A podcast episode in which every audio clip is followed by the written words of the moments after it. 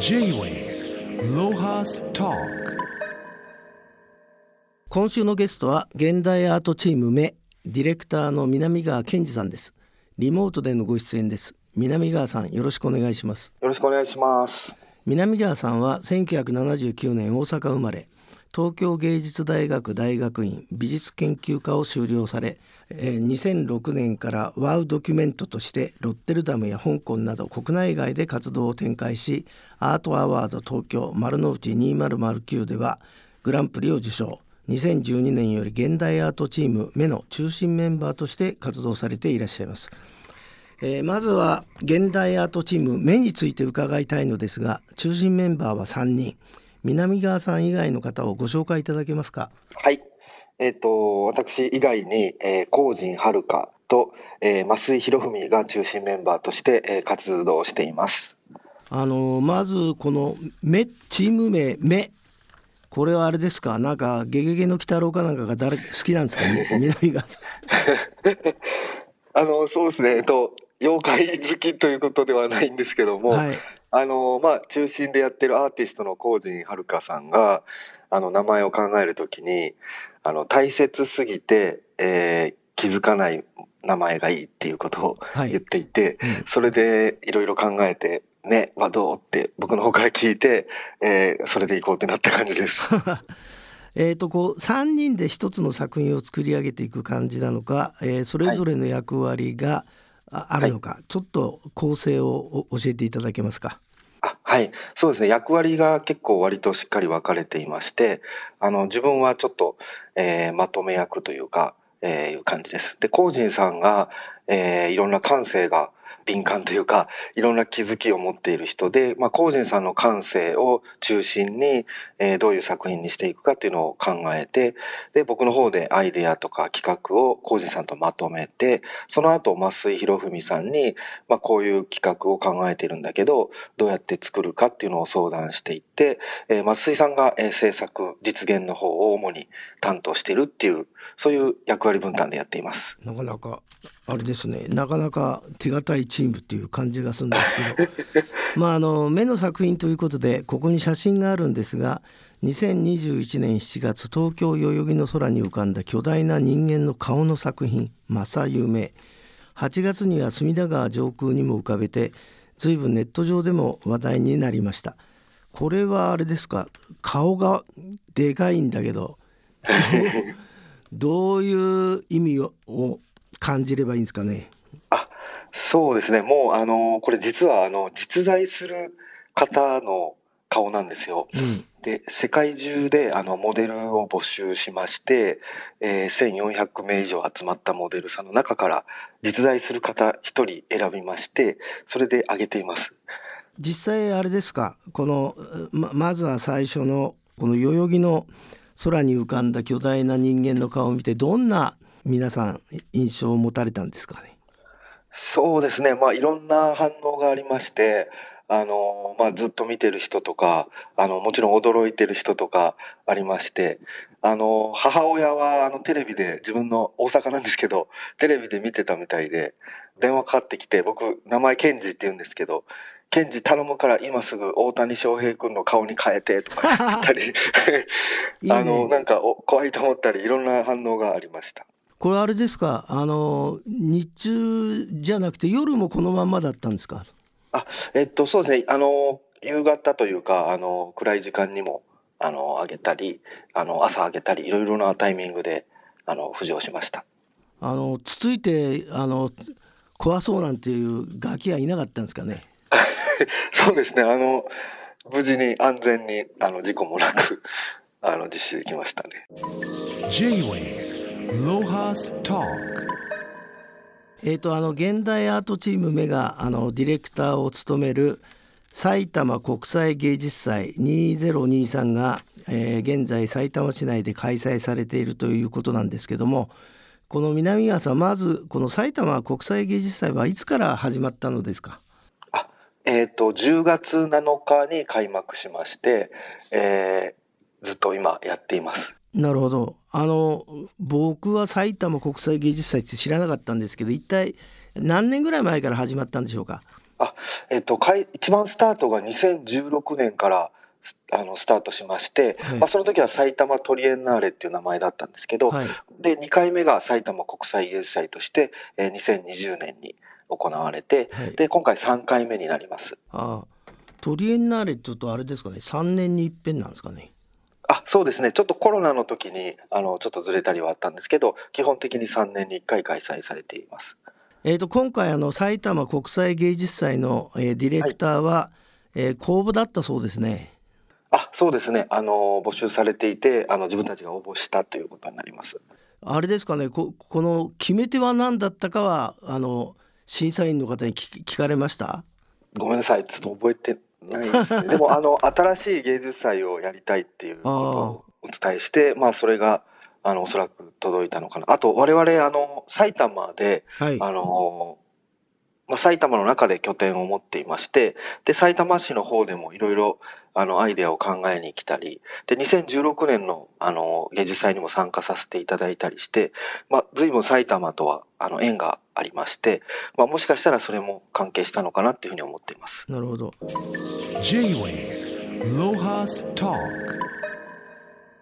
そのあのディレクターである南川さんから今回の埼玉国際芸術祭のまあ見どころというかそういうのを教えてもらえませんかね？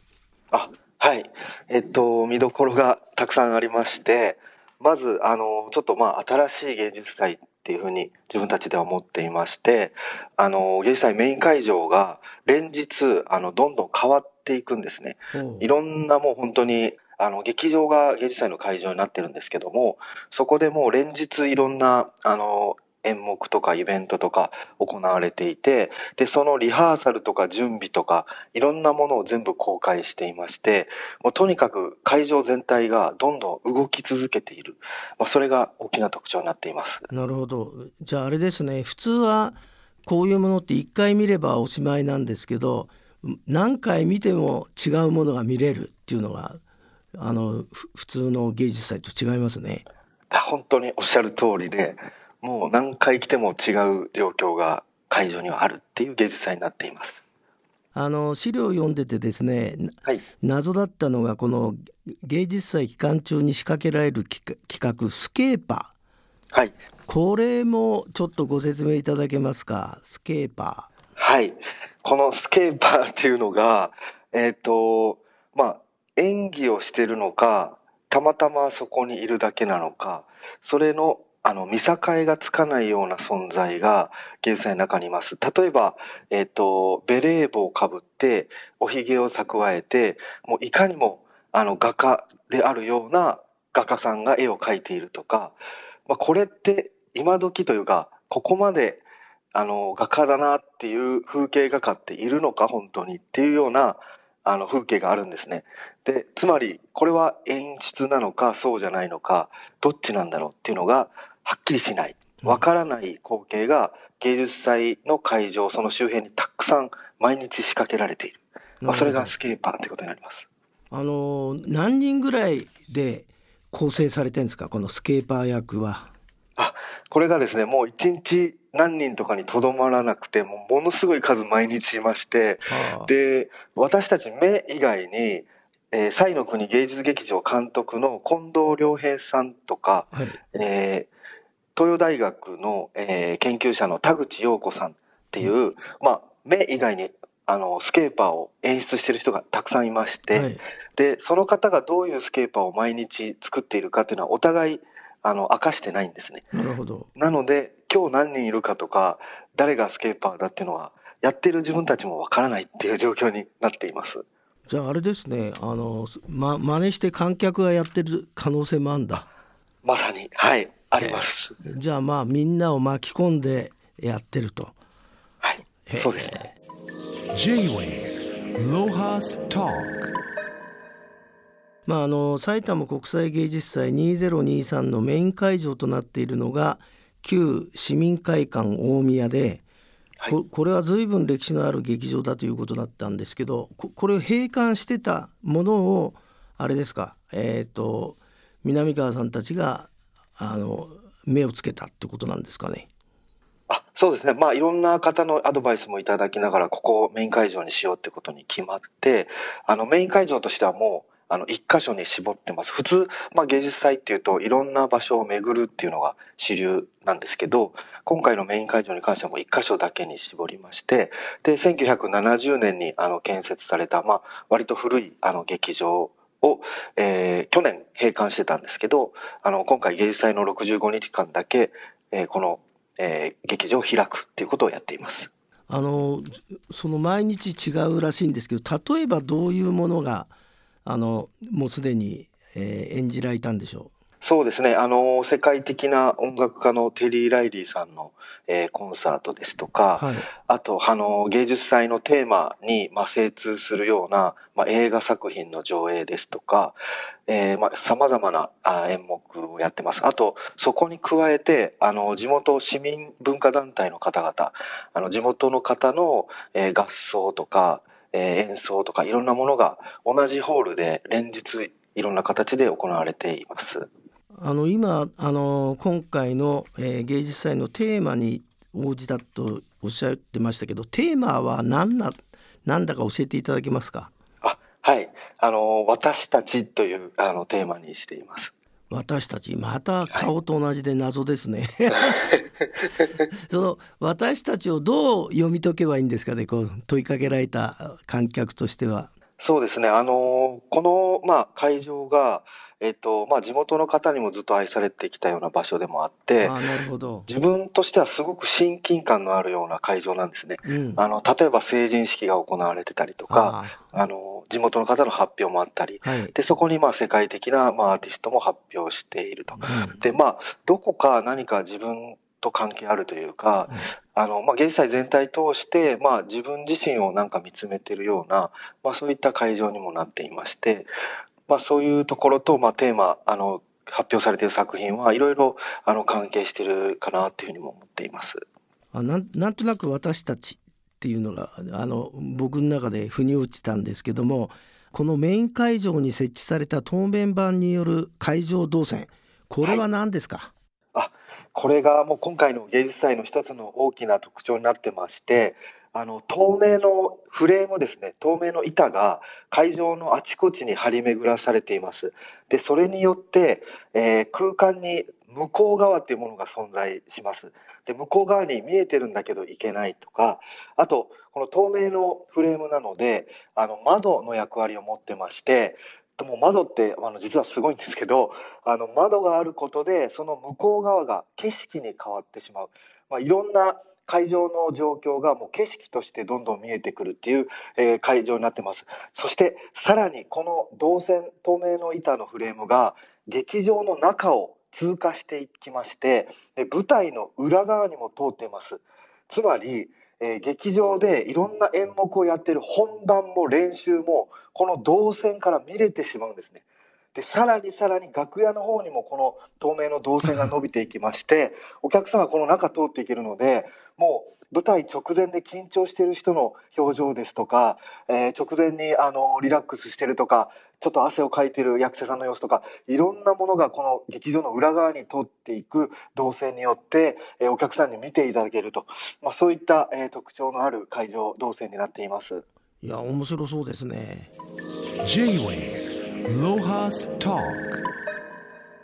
あのささらにあの埼玉国際芸術祭2023ではさまざまな公演が予定されています、えー南川さんこれからですとどんなものがあるか教えていただけますか？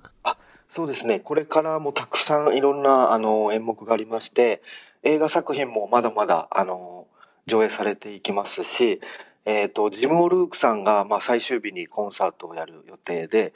もう本当に連日、まあ、市民団体の方の発表、えー詩吟の発表もありますし、もう本当にたくさんこれから、えー公演が行われていきます。すごいね。な何日間でしたっけこれ？いつまでやってんでしたっけ？えー最終日が12月10日までってなっています。はあ。じゃあその60日余り毎日お祭り騒ぎですね。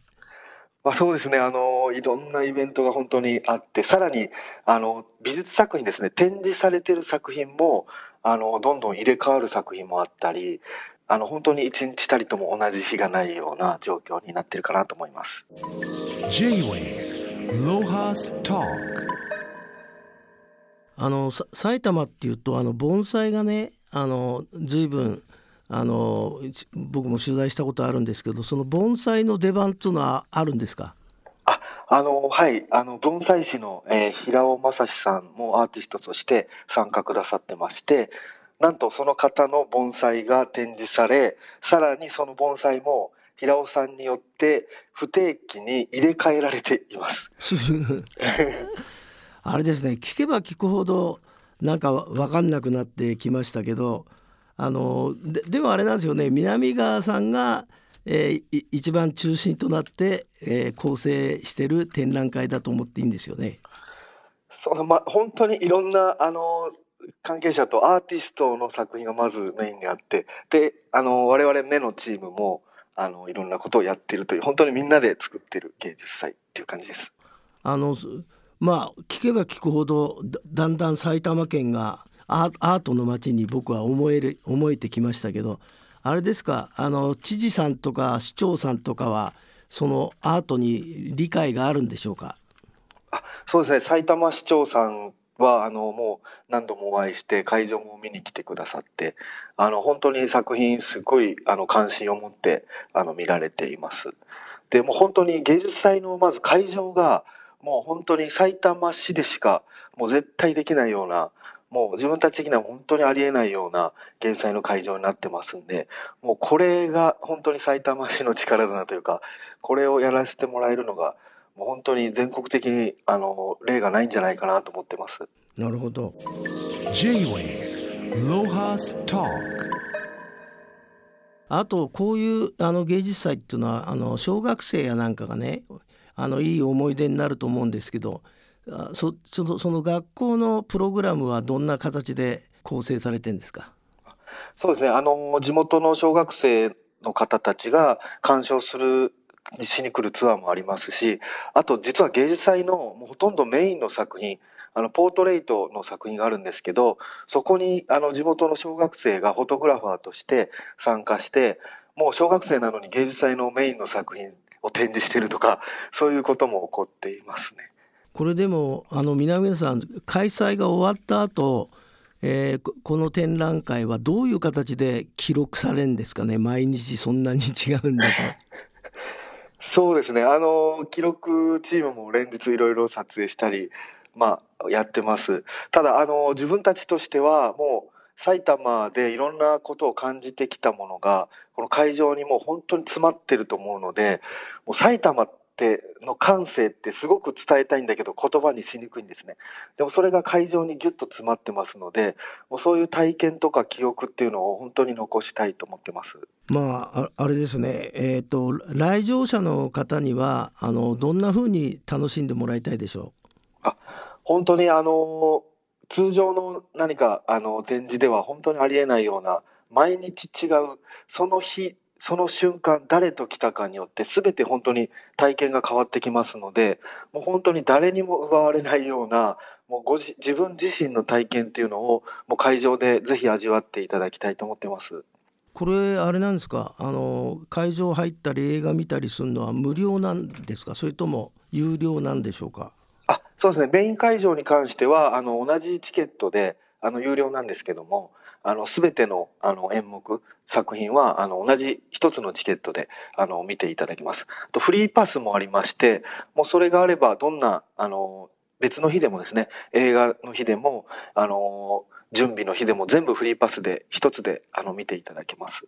あのこの芸術祭2023は12月10日まで開催してるんですけどあの南川さんこの後は何か企画があるんですか？みんなを驚かす仕掛けをもうすでにされてると思うんですけど。あ現代アートチーム目としてですか？はい。あそうですね。今割と,、えーと、国内のあの展覧会とか海外でも今あの作品準備してましてあの今だとあのフランスとか、えー、スペインの方でもあの新しい作品作ろうと準備はしています。わかりました。あのこれからもぜひ頑張ってください。今日はどうもありがとうございました本当にありがとうございます。J-Way ロハストー